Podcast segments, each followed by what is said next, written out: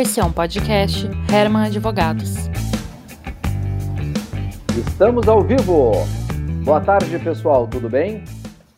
Estamos hoje com mais uma live aqui da Comissão de Tecnologia e Inovação da OAB do Rio Grande do Sul. Já estamos aí com mais de quase praticamente três meses aí de lives ininterruptas às quartas-feiras, então já tem uma tradição na casa de lives com temas sempre relevantes voltados à tecnologia, voltados à gestão, startups, inovação, entre outros aspectos. E hoje não vai ser diferente. Me acompanha aqui nosso valoroso companheiro de comissão, Pedro Martins Filho, que é uma pessoa realmente que vem trazendo muito conteúdo para nós em diversos aspectos. Vai ter outras, inclusive, lives que vocês vão acompanhar com ele em breve. E o convidado nosso hoje, que é o Henrique Herman, que é advogado, aqui de Porto Alegre, e que ele tem feito um trabalho, e é isso que nós vamos conversar com vocês hoje. Ele tem feito um trabalho de inovação no negócio dele, no escritório dele, e ele vai contar para nós um pouco de cases práticos de como ele colocou em prática a inovação. Então, nada melhor do que nós bebermos da fonte, né? Nada melhor do que nós entendermos aquilo que já foi colocado em prática, que já deu certo, que já funciona, e em vários aspectos que nós já comentamos em outras lives aqui.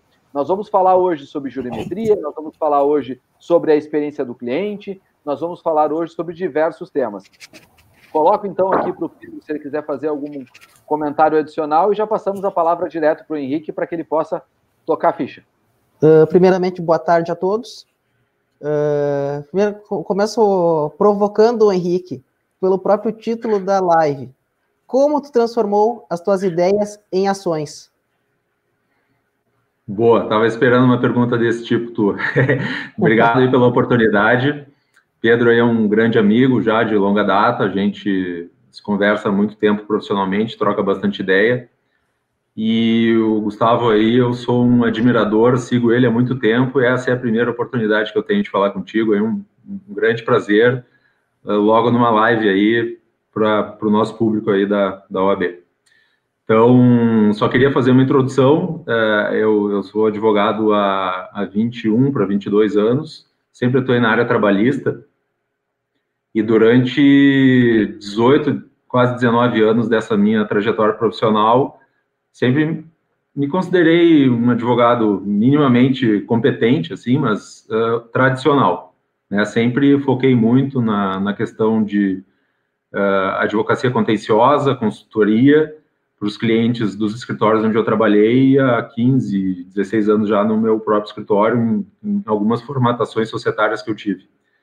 E dois anos e meio atrás, eu tive uh, um momento assim de insatisfação com a minha zona de conforto e, e resolvi, entendi, não resolvi, entendi por feedbacks e situações de clientes que era importante aderir a essa onda de inovação no, no ramo jurídico, né?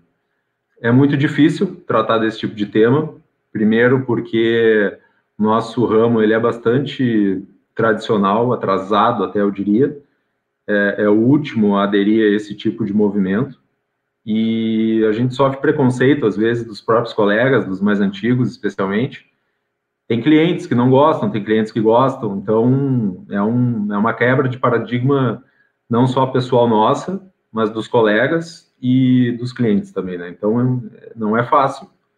Em que pese a intenção de hoje chega, seja falar sobre que não é difícil é, do ponto de vista de partindo para ação, ela é possível e com menos esforço do que se imagina, menos investimento do que se imagina muitas vezes. Na maioria das vezes, inclusive, não exige nenhum investimento, é só organização, força de vontade, entendimento de que isso é necessário para que a gente se torne um profissional melhor. Isso vale para todas as profissões, me parece, não só para a nossa, é que eu, eu menciono a nossa porque a nossa realmente parece ter sido a última a embarcar nesse trem aí que é uma, entrou numa viagem sem volta, né? Então, queria compartilhar com vocês hoje algumas experiências que nós tivemos nesses dois anos e meio, em que a gente se transformou. Uh, uso no passado porque é uma jornada que aconteceu até aqui, mas ela me parece que não vai acabar nunca nesse mundo que a gente vive hoje. A gente é demandado toda hora apresentar alguma solução diferente. Eu, sendo advogado trabalhista de empresa, nem se fala, né? O Pedro ele também me acompanha nessa jornada aí é, não é uma crítica, é uma constatação, né? A, a, a vida do advogado trabalhista de empresa na justiça do trabalho, ela tende a ser mais difícil do que para o nosso adversário, que é o advogado reclamante. De novo, não é uma crítica, né? É uma, a justiça do trabalho ela foi feita, criada para proteger o empregado, que é a parte mais fraca da relação, segundo a doutrina e a, e a própria legislação. Então, é só para contextualizar, então, realmente, uh, não é fácil do ponto de vista de que tem que quebrar muito, muito paradigma. Na nossa condição de advogado de empresa, na Justiça do Trabalho também é, não é fácil, mas do ponto de vista de entendimento que isso é necessário e, e de que basta ir para ação, ter uma ideia e imediatamente ir para ação, me parece que não é, não é impossível. Ao contrário, a gente lá no escritório uh, colocou umas frases lá na, na, na, parede, e uma delas, que é a que eu mais gosto, é um mantra nosso, né? A gente costuma falar: comece onde você está, use o que você tem, faça o que você pode. Como eu falei, na maior parte das vezes, uh, o que a gente tem ao nosso alcance já é suficiente para fazer alguma coisa diferente. É, e imediatamente. A gente não precisa de ninguém mais a não ser a gente mesmo, uh, o escritório se organizar um pouco melhor, que já é possível fazer muita coisa. No final do ano passado, fui convidado por um, um amigo nosso e um colega advogado a, a, trocar uma ideia com um grupo de advogados de um outro escritório e, e falei sobre uh, algumas inovações que a gente tinha feito e em pouco tempo até eu, eu eu considero pouco tempo. Naquele momento eram 18 meses desde que a gente começou esse processo e, e, e casualmente deu 18 uh, eh, inovações que a gente fez. Uma média de uma por mês me parece bastante arrojado até para o história de advocacia. E algumas coisas muito simples, muito superficiais uh, e sem investimento, outras bastante complexas, profundas, que reverberam até hoje e algumas com efeitos positivos, outras com efeitos negativos. A jornada, como eu costumo brincar com o Pedro, não é instagramável, nem tudo são flores, né? Mas eu acho que se a gente não tentar, a gente não vai sair do lugar onde a gente está. E se a gente tentar, algumas coisas dão errado, outras dão certo, e só isso já, já valeu a pena. Então, uh, nesse nosso bate-papo aí, queria começar com uh, aquela, algumas concepções que nós temos e que muitas vezes alguns colegas nossos ou até mesmo clientes acham que é que é firula, que é aquelas termino, terminologias próprias do, do, das empresas de tecnologia, de inovação, de startups, como cliente no centro, por exemplo. Costuma uh, se dizer que eh, essa é uma técnica utilizada para empresas para entender as dores da, dos clientes e encontrar soluções efetivas com base nessas dores, né? É, antigamente a gente advogava naquele nosso estilo mais tradicional de uns anos atrás e num escritório que tem predominantemente o contencioso de massa, os advogados, e falo por mim mesmo, não só pelos meus colegas de escritório, a gente tende a combater a nossa missão primeira na Justiça do Trabalho, como advogado de empresa, é combater. A empresa recebe uma inicial, a gente tem que contestar, apresentar documentos, eh, recorrer em audiência.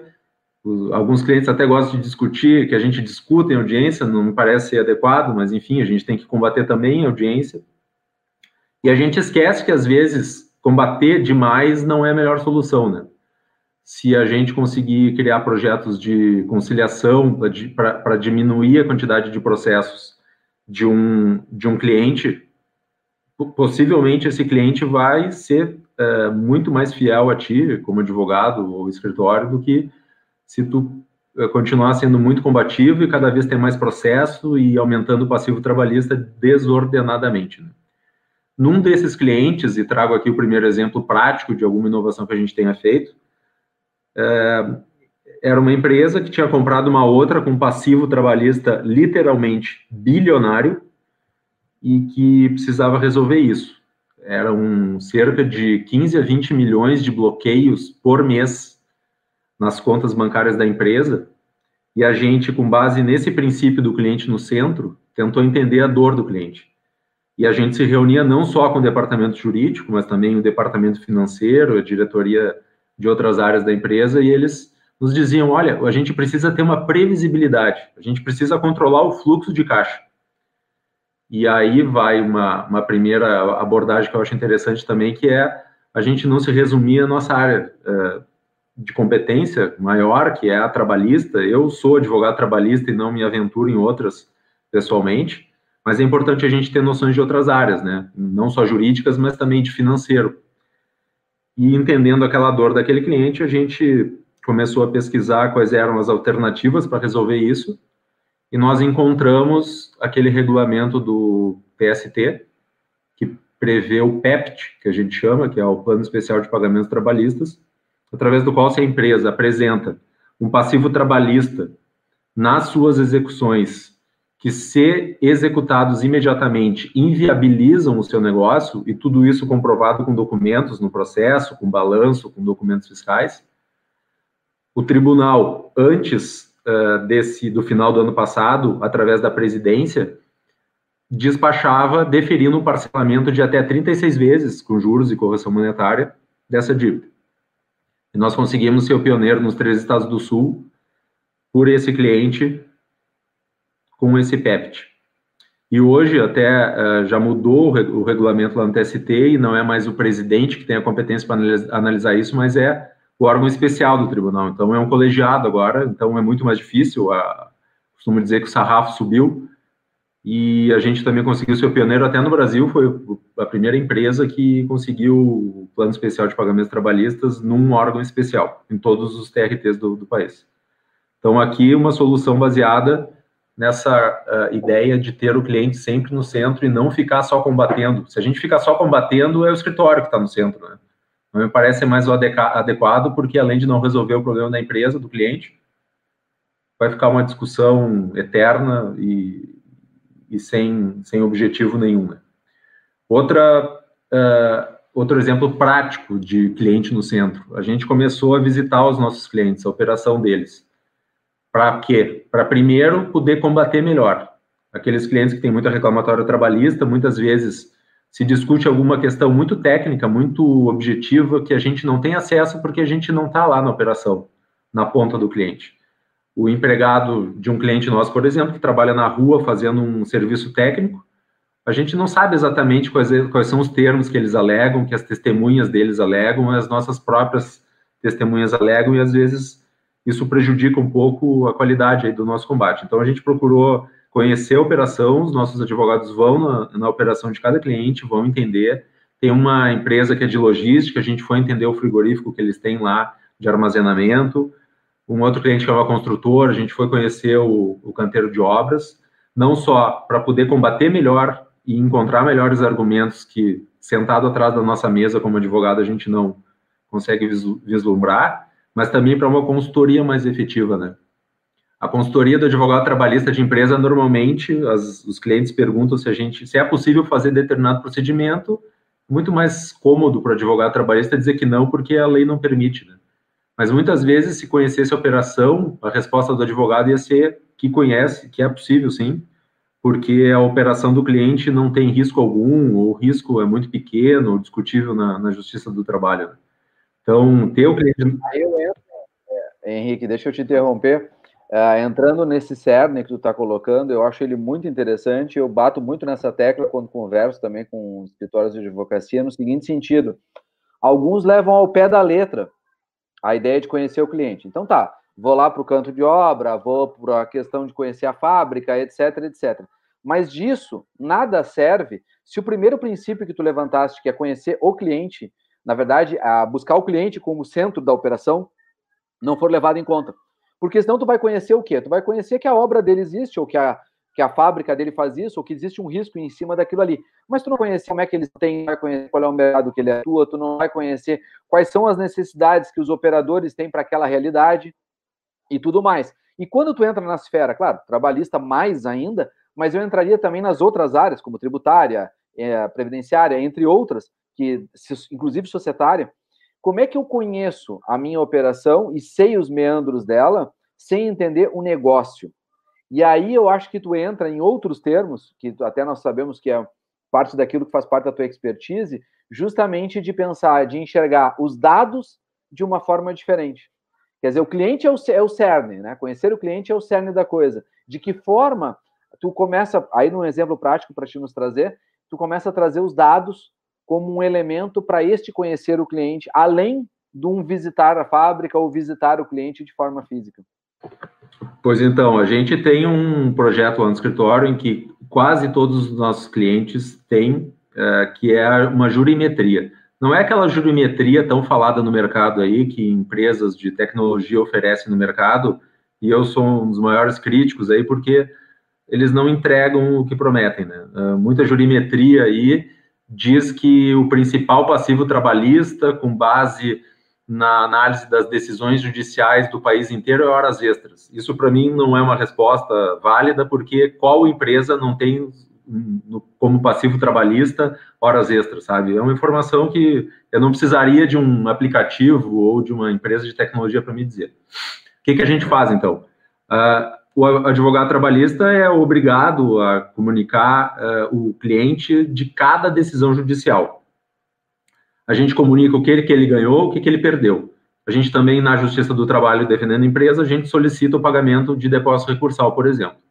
Nesse momento, o advogado ele alimenta uma planilha de Excel ainda, Jurássico Excel, e coloca nessa planilha todas as condenações, mas não se resume a condenações do tipo horas extras, periculosidade, equiparação salarial, diferença de remuneração variável. A gente coloca a causa raiz desse problema. Tem cliente nosso, por exemplo, que é condenado em horas extras e existem umas 10 causas das horas extras. O primeiro trabalho que a gente fez foi numa empresa de vigilância, e depois de seis meses, e à medida do tempo vai sendo mais consistente ainda esse tipo de, de dado, a gente chegou à conclusão de cinco grandes ofensores do passivo trabalhista desse cliente, do tipo, era horas extras, mas por que horas extras? Ah, porque o cartão ponto era britânico. Era todo dia uma mesma jornada registrada, a Justiça do Trabalho não aceita. Ou o intervalo não era gozado, ou o, tinha a questão da troca do uniforme, que era considerado como horário à disposição e, consequentemente, horas extras na Justiça do Trabalho. Então, a gente conseguiu reunir os maiores ofensores desse cliente. Com base nisso, a gente consegue sugerir medidas corretivas, preventivas, do tipo: ah, o cartão ponto está sendo considerado britânico porque ele era feito de maneira manuscrita. Vamos começar a usar um ponto eletrônico, por exemplo, ou um aplicativo no celular em que daí não vai ser aquele ponto registrado uma vez só num mês, que nitidamente foi feito uh, sem correspondência com a realidade, e a gente consegue dar um atendimento personalizado, sugerindo soluções efetivas para o cliente. Né? Tem clientes que costumam usar esse tipo de informação também para saber quanto tempo, desde o ajuizamento da ação, essa ação vai se tornar mandado de citação e a empresa vai ter que disponibilizar um dinheiro do seu caixa. Na última apresentação de um outro cliente, que é uma construtora, nós apresentamos isso e concluímos que demorava 32 meses para isso acontecer. Com base nisso, a empresa consegue se provisionar, saber, evidentemente, com auxílio de algum contador para fazer o cálculo do, da, das decisões judiciais até então, da sentença e do acórdão, para saber, ah, esse processo vai dar uma condenação de 30 mil reais, possivelmente, né? Então, ela pode se provisionar para daqui a 32 meses ela ter esse dinheiro em caixa e não ser surpreendida com um mandado de citação ou um bloqueio em conta bancária. Tem empresas que são mais arrojadas, né, e, costumam usar isso para tentar negociar acordo. Essa é outra solução com base nesse tipo de dado. Ah, vou demorar 32 meses para receber um mandado de citação, desembolsar o dinheiro do meu caixa. Quem sabe, em vez de 30 mil reais, eu consiga fazer um acordo por 15 ou 20. Ganhei, a empresa, de certa forma, economizou, né? Com essa visão. Então, são inúmeras aplicações é... da jurimetria que a gente tem conseguido aplicar na prática. Assim, e, é, e é muito fácil, né? É, o advogado perde sei lá, menos de cinco minutos alimentando uma decisão que ele já comunicou para o cliente e tem a decisão fresca na memória. Isso aí, isso aí até ajuda na questão da quando o cliente recebe a recebe a inicial lá, pô, esse cara tá pedindo de novo a insalubridade, tá pedindo de novo as horas extras pelo não, pelo intervalo. Isso aqui, quando, quando, bate, quando bate isso aí no cliente, ele já sabe, bom, isso aqui eu vou perder, isso aqui eu vou ganhar. Tu tem aquela previsão do processo até chegar no, no limite da, da coisa. Então, tu, tu, já consegue fazer até uma antecipação do que, que tu vai fazer. Ah, dia essencial, bom, isso aqui tu já, já gera um trabalho nem, nem escritório cliente, mas é um trabalho só cliente de como solucionar isso também, né? Eu vejo, eu vejo dessa forma, tu consegue resolver essa demanda quando ela, é, quando ela chega. Né? Outro exemplo é uma empresa com grande passivo que nós tínhamos, eh, com base nesse tipo de levantamento da jurimetria que a gente chama, né? Que ela é artesanal, não é a jurimetria que todo mundo vende, mas é, foi a constatação que 75% dos processos desse cliente estavam na mão de cinco escritórios. Isso sugeriu para a gente que a melhor saída fosse fazer uma ampla negociação de acordo com, com esses advogados, porque seria mais fácil, né, do que lidar com 50 advogados, a gente tinha 5 e 25% estava pulverizado em, em, outros escritórios, mas era uma parte pequena desse passivo. Então, a jurimetria, aqui a gente cita só pequenos exemplos, mas o céu é o limite, né? Quanto mais informações tendo o cliente no centro e sabendo das necessidades deles, mais soluções a gente consegue sugerir para o cliente e, consequentemente, controlar mais o passivo ou evitar o passivo, vai do gosto do cliente, né? Tem clientes que gostam, sabem lidar com isso, tem clientes que quebram por conta de passivo, então uh, tem que ser uma solução co-criada com o cliente, né?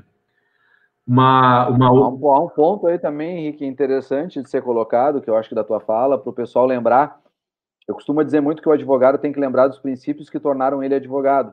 E um dos princípios que tornou ele advogado é ele ser uma profissão de meio e não de fim.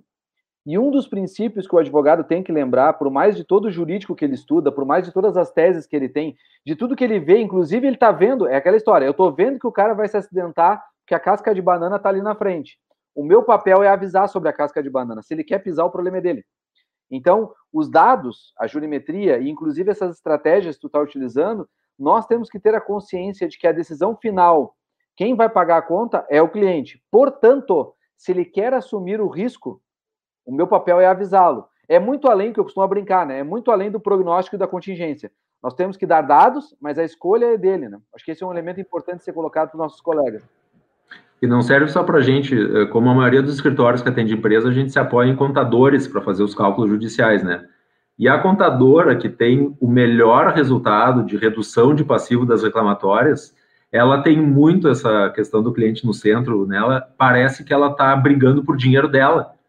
E basicamente é o que a gente tem que fazer como advogado, como se fosse a gente, o dono da empresa. Né? Senão a gente não vai se envolver da maneira que o advogado deve se envolver então, fica aqui a, a dica que a questão de, de, de, de ter o cliente mesmo, uh, incorporar o cliente é fundamental. Uma outra questão também que eu acho super importante, ao contrário da maioria dos nossos pares aí, eu, eu não gosto de ter muita reclamatória trabalhista por cliente, né? explico. Em que pese, sei lá, eu estou chutando aqui, 95% do nosso faturamento no escritório seja calculado com base na reclamatória ativa, e em tese, quanto mais reclamatórias, melhor, a gente sabe que quanto mais reclamatórias, maior o passivo de uma empresa, maior o risco dela não se manter no mercado, dela quebrar, maior o risco dela ficar insatisfeita com o nosso serviço e procurar outro advogado com alguma solução milagrosa. É, eu prefiro ter um cliente a vida inteira pagando menos do que um cliente pagando muito dinheiro durante seis meses, daqui a, a seis meses procurar outro escritório quebrar. Eu sou dessa teoria, prefiro ter um, uma carteira consistente, sólida e permanente do que uma fugaz que em pouco tempo, além de não ficar na tua carteira, possivelmente vai queimar o filme do mercado, no mercado, dizendo que o nosso escritório não atende bem porque deixou criar um passivo trabalhista muito grande, né? A gente sabe que muitas vezes o cliente terceiriza a culpa para o advogado, mesmo, mesmo que ele tenha sido muito combativo. Então, é esse olhar de procurar reduzir o passivo do cliente é muito importante e a outra forma de inovar, partindo daquela premissa que inovação não necessariamente a gente precisa criar um aplicativo mirabolante, mandar um satélite para a Lua. Não, inovar é fazer diferente, né? Se a gente pensa em reduzir o passivo do cliente, a gente já está pensando diferente do que a maioria absoluta dos escritórios de advocacia. Me parece que isso é muito melhor para um posicionamento dos colegas aí no mercado para conquistar mais empresas do que é, querer o combate, aquele que a gente aprende na faculdade, né, Gustavo e, e Pedro? Essa é uma realidade também ruim. A gente fica cinco anos estudando combate, a gente fica cinco anos estudando processo, a litigar. É, eu não sei se teve muita mudança na, na grade curricular, mas me parece que não. Não tinha é, cadeira de negociação, de gestão, então nem se fala. Era um absurdo. E hoje em dia, um escritório, por menor que seja uma empresa, né? E a gente precisa desse tipo de conhecimento. Hoje faz falta. Talvez a vida tivesse sido muito mais fácil se a gente tivesse tido esse tipo de cadeira. Né? Uma outra uh, dica de uma ação decorrente dessa postura de procurar ter o cliente sempre no centro. Né? A gente entendeu também com base naqueles, daqueles conhecimentos que não são próprios da área trabalhista, mas da área tributária, que empresas que se beneficiam da desoneração da folha não precisam recolher o INSS da reclamada nas reclamatórias, pelo menos não no tribunal aqui da quarta região, no Rio Grande do Sul. Inclusive tem uma, uma orientação das, da seção especializada em execução que determina isso, né? Desde que comprovado que a empresa estava desonerada, ela não precisa recolher. E é uma baita economia. Para quem conhece os cálculos trabalhistas, sabe que no final de uma condenação, o INSS que a empresa tem que recolher da cota dela é bastante considerável, né? Então, imagina a economia que a gente pode trazer para um cliente nosso, sabendo que ela é desonerada na sua folha de pagamento e que ela vai poder ter esse benefício também na reclamatória. E como último exemplo que eu trago aqui da questão de cliente no centro, é fundamental aí para a gente conhecer o cliente, pesquisar, né? Existem várias, vários métodos, pode ser pessoalmente, pode ser por telefone, pode ser por e-mail. Se costuma utilizar aquele NPS, né, que é uma pesquisa com o Google Forms, em que a gente faz uma série de questionamentos, o resultado dessa pesquisa sai em gráficos, e ela te possibilita tomar algumas atitudes de se aproximar mais do cliente, de fidelizar ele, de atender melhor ele. E me parece que é uma inovação também super simples, o custo é zero, o Google Forms não tem custo nenhum, basta organização e vontade de conhecer um pouco mais o cliente. É, inovação também, né? Outro... Fale. É, só, te fazendo um comentário, nós temos um elemento que tu me trouxe agora à memória, que eu achei muito interessante, quando fala justamente dessa questão litigiosa, né? E até a nossa colega Joana botou que nós estudamos para aprender a brigar, né? O que é uma grande realidade. A gente é treinado para isso, a gente é doutrinado para isso.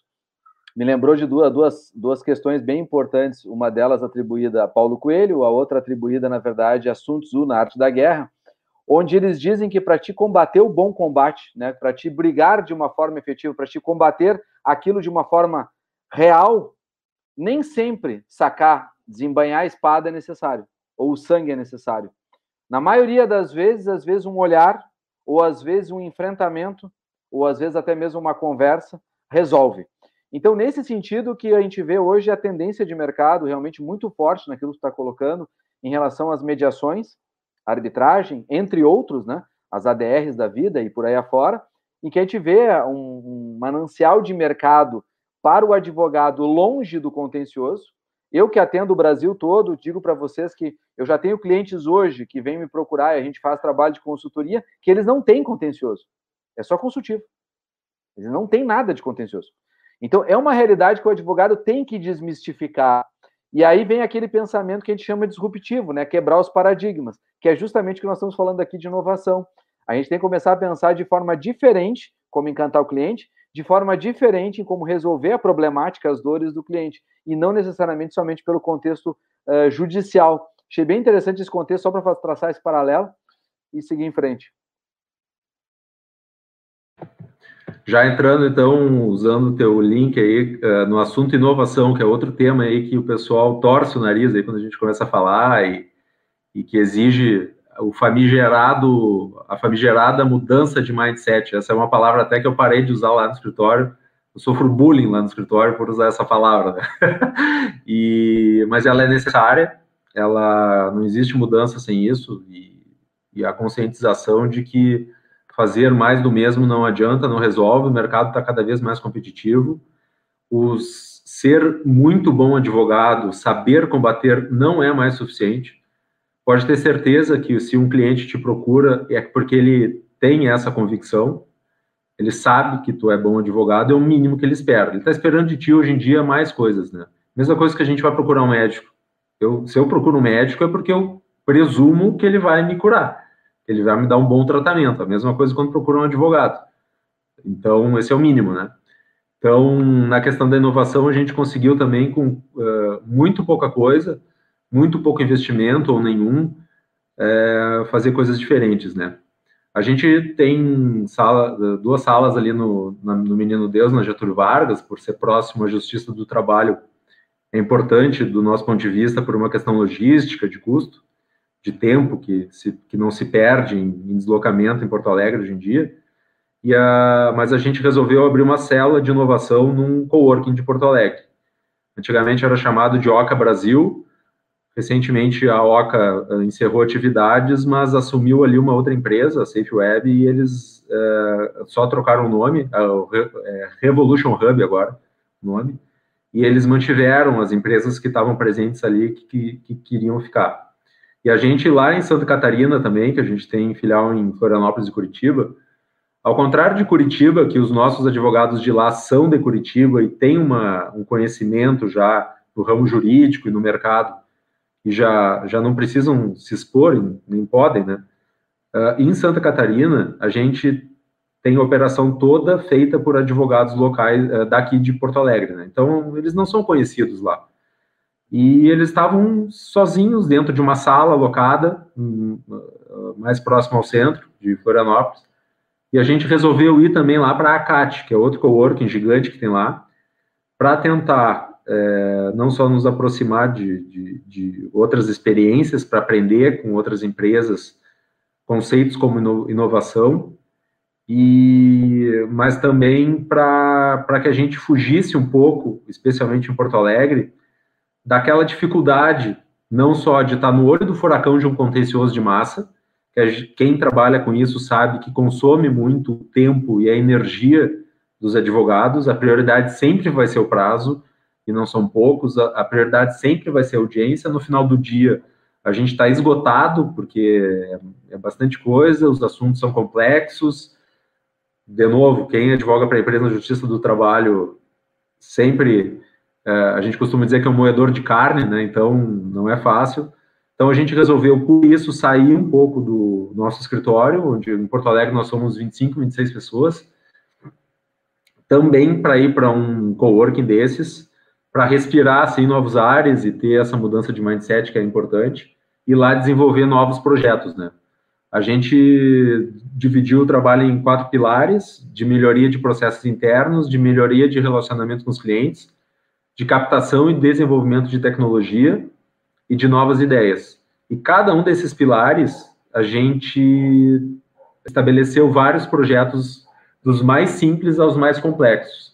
Lá na questão da captação e desenvolvimento de tecnologia, tem o desenvolvimento de uma ferramenta melhor que o Excel, por exemplo, para a jurimetria que a gente faz, de uma coisa que dê menos trabalho. E a gente está fazendo um MVP agora, que é o produto mínimo viável, para uh, em cima do Google Forms para facilitar a vida de quem alimenta a planilha.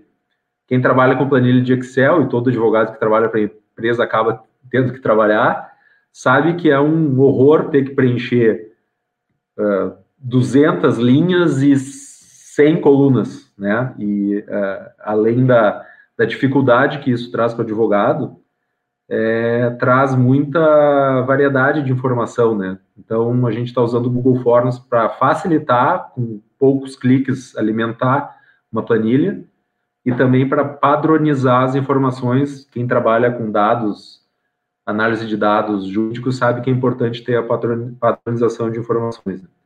E melhoria de processos internos também. A gente revisitou todo o nosso procedimento de protocolo, de revisão de peças. As peças principais a gente sempre tem revisada por um coordenador de cada equipe. E alguns processos a gente entendeu que estavam ok, daí a gente seguiu para o próximo projeto. E outros achou, a gente achou que tinha duas ou três oportunidades de melhoria, a gente implementou na operação e seguiu para o próximo projeto. Né? Uma outra uh, questão que é muito fácil e zero também de investimento é a implementação dos famigerados métodos ágeis. A gente procura usar essa metodologia para dar velocidade e mais retorno dos projetos que não são vinculados ao contencioso, né? A gente ainda não viu oportunidade de fazer isso com uh, o, o, trabalho do contencioso, mas como a gente tem inúmeros outros projetos uh, que não são uh, vinculados ao cumprimento de um prazo judicial, a gente consegue montar pequenas equipes de acordo com a afinidade da pessoa com aquele tema ou a vontade de participar de um projeto diferente. E a gente, de certa forma, usa métodos ágeis usando o Trello, que é aquela ferramenta que é gratuita, e a gente consegue determinar projetos para fazer que estão em andamento e os concluídos, né? E botando lá atividades, prazos, é, não deixando só na mão de uma pessoa sem ter uma ferramenta que nos é, orienta, né? Então, essa foi uma opção muito legal que a gente tem experimentado ultimamente, tem funcionado. E outro tema bastante é, falado ultimamente, eu acho que é a, bola da vez agora, que é o famoso visual law. A gente começou a enxergar aqueles movimentos dos escritórios do centro do país, que foram os pioneiros nesse tipo de, de estratégia, de fazer é, peças judiciais com base nesses conceitos mais visuais, e a gente entendeu que seria importante fazer um projeto piloto com base numa contestação de um cliente específico nosso. Nós resolvemos contratar um designer para nos ajudar nessa tarefa. E, foi muito legal a afinidade que a gente teve com ele, porque ele estava alinhado conosco no sentido de que o Visual Law não é só fazer uma peça bonitinha, né? Ele entendia que era importante esse tipo de estratégia para que a gente pudesse melhorar nossos argumentos, para que a gente pudesse ter um poder de persuasão muito melhor no combate na justiça do trabalho. E os resultados práticos disso, e é importante trazer isso é, para quem está nos assistindo, são, por exemplo, se a gente conseguir ser mais persuasivo numa reclamatória trabalhista defendendo o nosso cliente, possivelmente as nossas chances de ganhar nessa reclamatória vão aumentar. Aumentando as chances de ganhar, possivelmente a gente defendendo a empresa, o passivo vai diminuir ou quem sabe nem existir.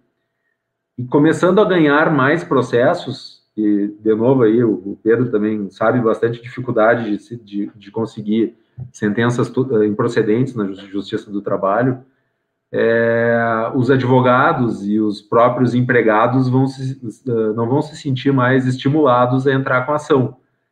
Ao contrário daquelas empresas que não, não têm uma estratégia muito persuasiva, perdem tudo, daí a, se cria aquela cultura de ajuizar a ação porque a vitória é certa por parte dos reclamantes. Então a gente consegue trazer resultados objetivos através dessa técnica, que no nosso caso, no nosso projeto piloto, nós tínhamos uma defesa padrão de 71 folhas, não é pouca coisa, era muito texto, por uma questão de padronização, que é um cliente que atua nacionalmente, eles resolveram nos orientar a usar determinadas teses. E na questão da defesa do cartão ponto, por exemplo, tinham argumentos que remontavam até a, a Revolução Industrial. É uma perda de tempo falar disso, né, numa, num processo que já é cansativo por si só, e chegar com base em argumentos desnecessários em 71 folhas. Né? A gente conseguiu, primeiro, tirar todos os argumentos que eram desnecessários e aqui eu abro um parênteses, né? Advogado bom, para mim, é advogado corajoso, que consegue compreender que aquela tese que vem sendo usada, ela não é mais necessária, só porque está ali, porque o advogado anterior usava, não é por isso que a gente tem que continuar usando. A gente tirava argumentos repetitivos, a gente reuniu três advogados e a gente começou a olhar parágrafo por parágrafo. Todo parágrafo que repetia o que o parágrafo anterior falava, a gente tirava. A gente incluiu elementos visuais, uh, imagens com alta qualidade, gráficos, QR codes, links para vídeo, e a gente chegou num resultado de 21 folhas, que depois elas diminuíram mais ainda para 18. porque quando a gente foi protocolar a peça, a gente viu que duas iniciativas nossas não, não iam ser aceitas no PJE. As imagens estavam com uma qualidade muito grande, então estava passando do limite que o PJE aceitava. Então a gente trocou por umas imagens um pouco menos, uh, com um pouco menor qualidade, e a gente tinha um índice interativo no início da peça, apontando para cada item lá, horas extras, clicava no link e ia direto para o item das horas extras. Mas ele se mostrou incompatível com o índice que o próprio PJE cria, né? Então a gente teve que tirar o índice. No final das contas, ficaram 18 folhas, ao contrário de 71. E isso que tinha aquela, a gente deixou aquela folha da capa tradicional, que tem só os dados do processo, então na realidade são 17 folhas na prática. E considerem aí que eram 17 folhas com texto e muitas imagens, né? Então texto mesmo tinha muito menos. E a gente também trouxe súmulas que a gente achou que deveria trazer, artigos de lei a gente tirava a maioria, a gente só deixava aqueles que eram realmente relevantes, jurisprudências antigas e que não eram específicas ao caso, a gente tirou, então eh, deu uma limpada muito boa, né? Me parece que é muito melhor assistir, ler uma contestação de 21 folhas muito mais clara do que uma de 71 com puro texto. Né? Então, tá aí uma vantagem prática e objetiva uma, um parêntese aqui também tem a questão da. Os juízes também se ambientam com as teses. Ah, lá vem o Henrique com aquele tripão de 71 folhas dizendo X, Y, Z. Isso aqui eu já sei. Ele, qual é o procedimento padrão? Pega da pilha A, bota na pilha B, sentença, é sentença tipo A. Mas aí agora, chegou, chegou, bom, o Henrique me mostrando uma coisa diferente. Bom, olha aqui, tem, tem uma olha, aquilo que ele me dizia em 20 folhas, agora está fazendo mais sentido. Ele me mostrou que, bom, o cara vai lá, coloca o dedo no cartão ponto, mas sai um papelzinho dizendo o horário certinho do que ele sai. Então não é bem assim, aquela coisa não é tão fácil de manipular. Olha aqui, tem um, tem um QR Code aqui me, me remetendo a um laudo feito que atesta a validade do registro. Não é, não é tão fácil de manipular assim como eles dizem. Então, esse esse diferente aí lá na frente tu, tu consegue ter uma e muda e muda essa questão do da sentença tipo A, bom, o cara vai ele vai ele pode até usar o modelo da sentença tipo A, mas ele vai o, o julgador na hora vai ter que dar uma, uma pensadinha a mais se quiser manter aquele mesmo aquele mesmo entendimento de, de indeferir a pretensão. Né? Me parece também, Pedro, nesse sentido, corroborando né, com o que o Henrique colocou, aquela questão que os designers utilizam muito, que é o que a gente vê, por exemplo, comumente no comércio. Por que, que tu entra no supermercado e a última coisa que tu vai encontrar é bebida? Ou os, os laticínios, muitas vezes, ou outras questões que estão perto do caixa, como Bobonieri e outras questões. Tudo isso são técnicas, na verdade, de olhar, de cheiro e principalmente de outros elementos que nos fazem comprar mais o designer transformou isso, né? O Visual Law tenta fazer justamente essa técnica, trazer a petição de uma forma mais apetitosa, mais interessante, mais inteligente, mais legível, mais prática, mais objetiva, principalmente.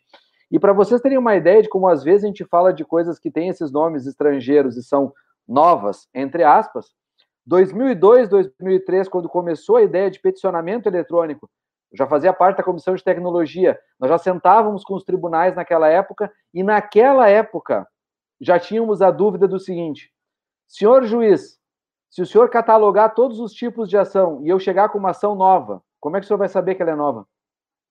E aí é que entra o visual law. Aí é que entra o diferencial que o Pedro levantou. Aí é que entra o não ser igual, mesmo podendo produzir em massa, mesmo pro, produzindo, na verdade, técnicas que, entre aspas, podem ser repetitivas. Entretanto, através de técnicas de visualização, entre outras, tu consegue diferenciar. É um baita processo de inovação e como o Henrique está nos demonstrando, né, não é tão complexo assim ser colocado em prática, o que eu acho excelente.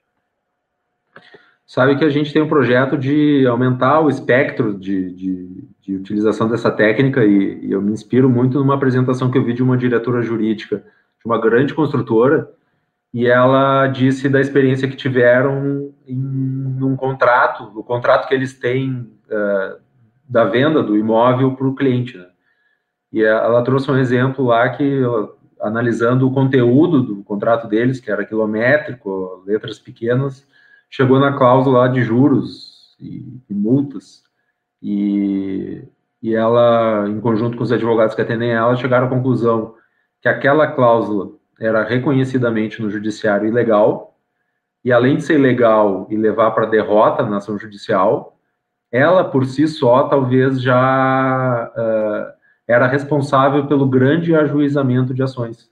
Então ela diz por que, que a gente está defendendo uma tese que, primeiro, ela não vai vingar, segundo, ela não é transparente, terceiro, a gente tem que tratar o nosso cliente melhor, a gente tem que ser uh, ter cláusulas claras, transparentes, que não sejam ilegais.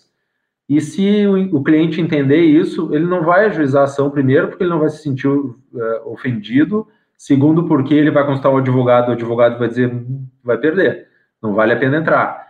Então, ela teve um resultado muito claro de diminuição de passivo, não era trabalhista, óbvio, mas de passivo judicial, e ela só mostrou resultados positivos desse tipo de abordagem, né? Porque na, no Visual Law, além da questão visual, tem também a questão da limpeza, né? É tirar a sujeira. Isso foi o que a gente fez. A gente teve um outro, outro cuidado também. As primeiras peças que a gente teve acesso lá do, do centro do país, me parece que os, os pioneiros têm que ser mais arrojados, eles têm que chegar, como a gente fala, com o pé na porta, mostrar para que, que qual é o desafio dessa nova técnica, mas para o nosso, para a nossa persona aqui, que eram os juízes trabalhistas, a gente entendeu que a gente não podia pisar tão fundo no acelerador. Em conjunto com o nosso designer, a gente chegou à conclusão que a gente deveria, para quem olha, não é, mas para quem olha, parece um Word melhorado, mais organizado e com elementos visuais.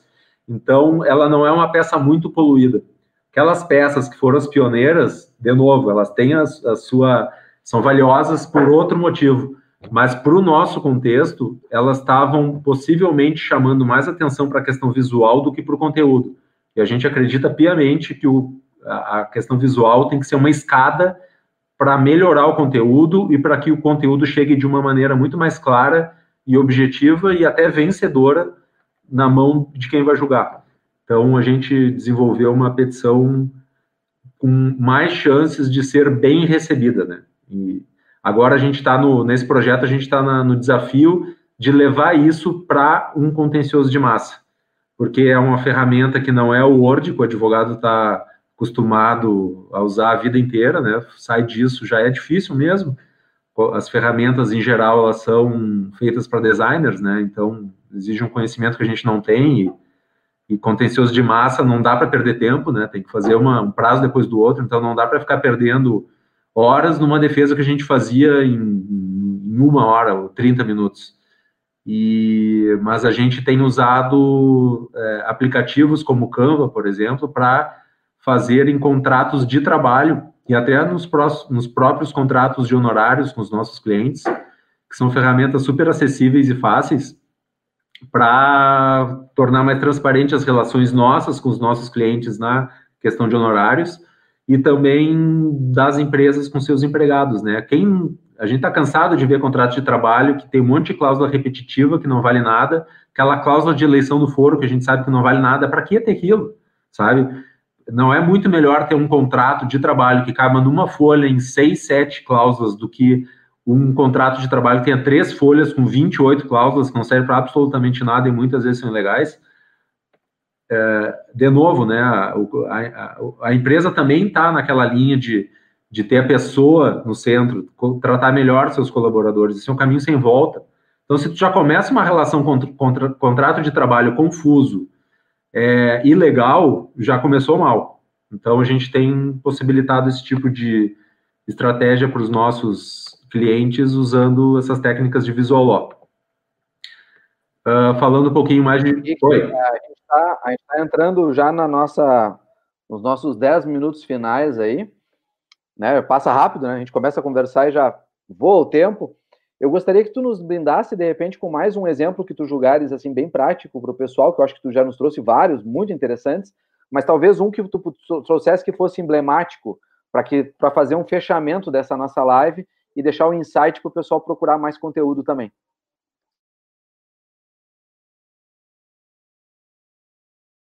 Tu está no mute. Joia, valeu por. É uma dor muito forte nossa, nós vínhamos num processo de profissionalização muito grande desde o início desse nosso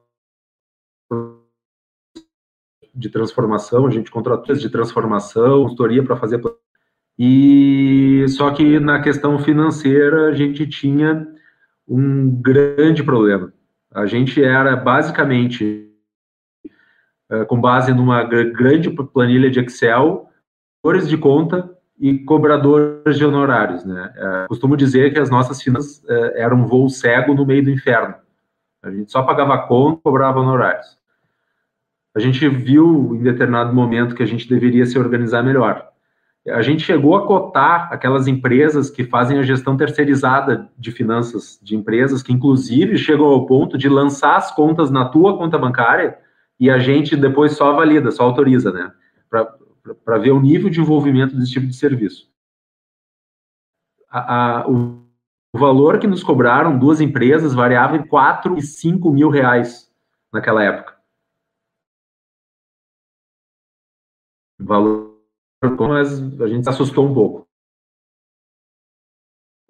Naquele momento a gente estava lá na Oca, no e entrou um cliente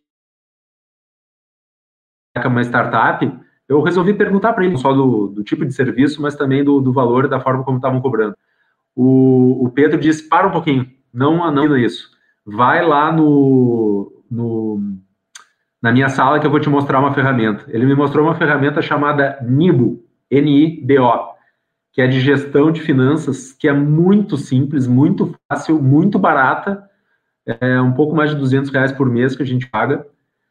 E efetivamente a gente coloca lá as contas a pagar, as contas a ter, mas ele te propicia muito mais é, possibilidades, a gente tem muito mais informações hoje, a gente consegue uh, ver quanto que a gente tem de custo, quanto que gente, os centros de custos, se determinado cliente é, é vantajoso ou não ter na nossa carteira.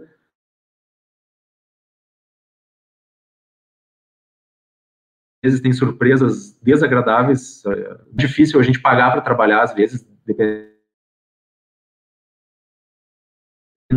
fica aqui uma dica, né, é, de inovação é, relativamente barata. Empresas, escritórios, que nada mais são que empresas é, que precisam se organizar minimamente, tem essa ferramenta, Nibo, à disposição, super simples de trabalhar e que trazem muito resultado para a organização advogado, mas falando pelo nosso estilo de negócio, que é de contencioso de massa ainda,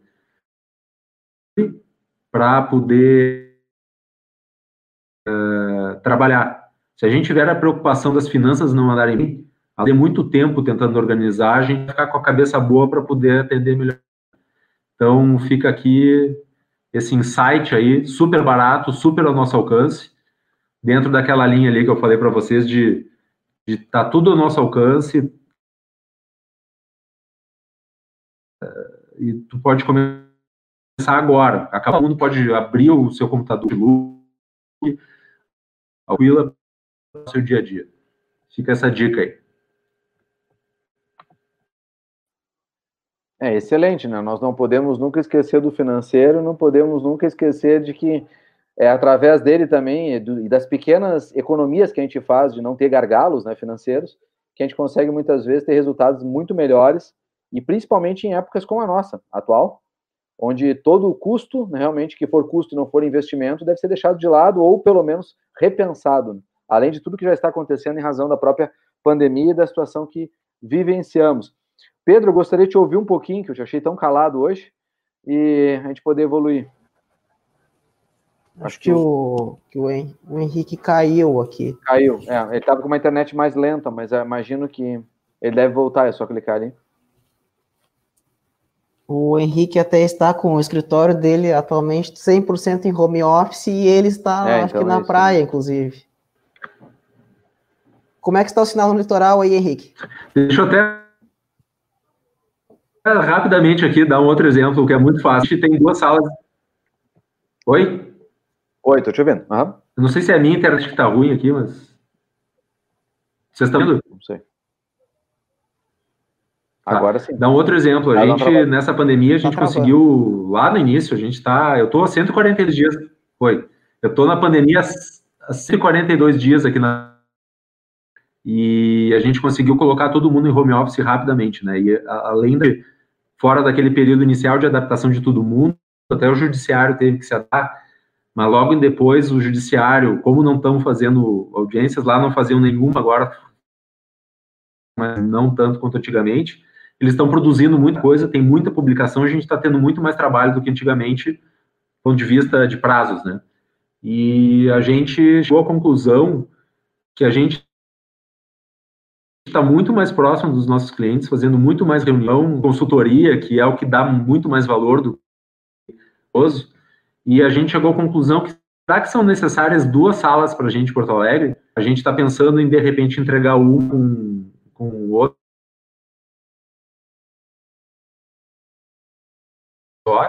E a gente fez um, um formulário. A gente teve um resultado super, olha, super uh, surpreendente e 85% atuou bem ao home office, um indicativo que talvez seja uma diminuição de estrutura que a gente possa vir a fazer menos custo, a gente pode usar esse dinheiro para melhorar a relação que a gente tem com as pessoas que trabalham conosco. Uh, a gente sabe que as pessoas estão produzindo melhor em casa, então por que não, né? Para que ter que ir na, no escritório, perder tempo de ida e volta? Uh, eu, eu, no que depender de mim, as reuniões com clientes vão ser sempre virtuais agora. Aí, se a gente está no Menino Deus e quer numa reunião da Carlos Gomes, a gente perde, dependendo do horário, 40 minutos para ir, 40 minutos para voltar. É uma hora e vinte que tu pode estar dentro do teu escritório trabalhando melhor para aquele próprio cliente, sabe? Sem falar no custo, no, no, a gente poderia essa uma hora e vinte para casa para passar com a família da gente. Então fica aqui esse, esse insight aí para que todos se provoquem também e, e façam a mesma avaliação se é necessário ter uma estrutura grande, cara e sem utilidade. Sabe que é bem interessante, Henrique, até está trazendo um paralelo de outros escritórios, né? Porque eu trabalho para vários escritórios de advocacia. Eu tenho pelo menos uns três ou quatro clientes de áreas diferentes, pessoa física e pessoa jurídica, que têm a mesma visão. E, inclusive, nessa mesma visão, dois trabalhos atualmente são muito demandados. O primeiro deles é justamente esse teu, ou seja, como nós vamos continuar numa ideia de home office organizado, híbrido, né? Um pouco de, de lá e um pouco em home office. Mas uma, um segundo questionamento que eu também julgo extremamente necessário e muito relevante é a virtualização de tudo, desde a chegada de todos os documentos, não a digitalização, mas o documento já nascer digital de todas as formas, né? Como em, tem várias empresas que já fazem isso hoje, e além disso, o atendimento através de salas virtuais, o atendimento, na verdade, do cliente de várias outras formas, pensa, repensando inclusive a pessoa física e não somente a pessoa jurídica, para ver que realmente nós estamos com esse mindset, com essa forma de pensar, indo para uma maneira diferenciada, né? Gostaria de ouvir, então, uh, Pedro, não consegui te ouvir antes, e a gente poder passar a palavra para o Henrique para fazer um fechamento, por gentileza. Uh, pois é, eu até deixo uma provocação pro, do Henrique aí para uma, uma segunda live, que seria essa questão, o Henrique trouxe a questão, a questão da inovação, ele conseguiu explanar bem, como sempre, sempre nas nossas conversas em box a respeito disso, nós sempre, sempre debatemos o assunto e tal, como é que faz, como é que não faz, como é que é, como é que não é, mas por trás de tudo isso tem aquela, tem toda a engrenagem da coisa. Então fica aquilo, como é que, como é que eu faço para engajar as pessoas a aderirem ao meu modelo de negócio? O que, que eu, como é que eu faço para trazer, como é que eu faço para trazer a minha equipe para o negócio, para essa nova forma de negócio? Eu vou, eu vou te provocar para uma, uma segunda live nesse sentido, Henrique.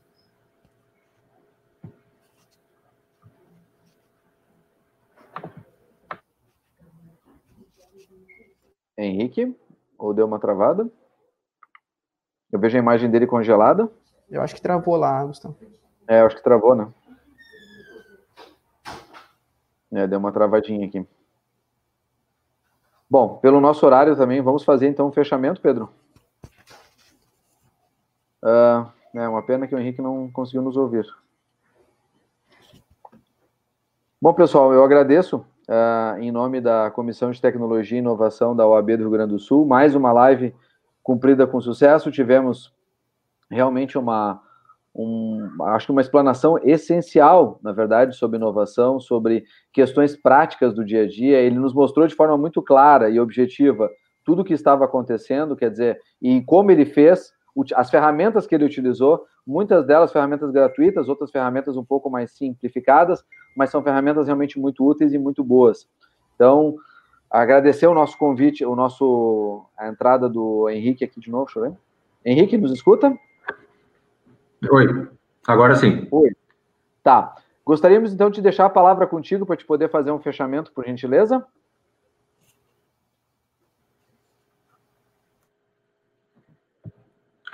Pois é, pessoal, se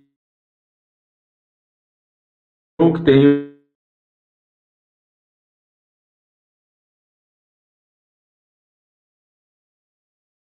É, não adiantou, Pedro. Caiu de novo. Não, não, não teve, não teve jeito. Não teve jeito. Bom, gente, encerramos então esta live. Agradeço muito a participação de todos. Gostei muito que o pessoal foi bem interativo, ativo. Pedro, muito obrigado pela tua participação também. Eu que agradeço a oportunidade aí. Vamos ficando para uma próxima, pessoal. A comissão, então, da CDTI agradece. Nos acompanhem toda quarta-feira, aqui, é da uma às duas da tarde. E vamos em frente. Um grande abraço e até a próxima. Tchau, tchau. Esse podcast foi editado pela Interativa Conteúdos.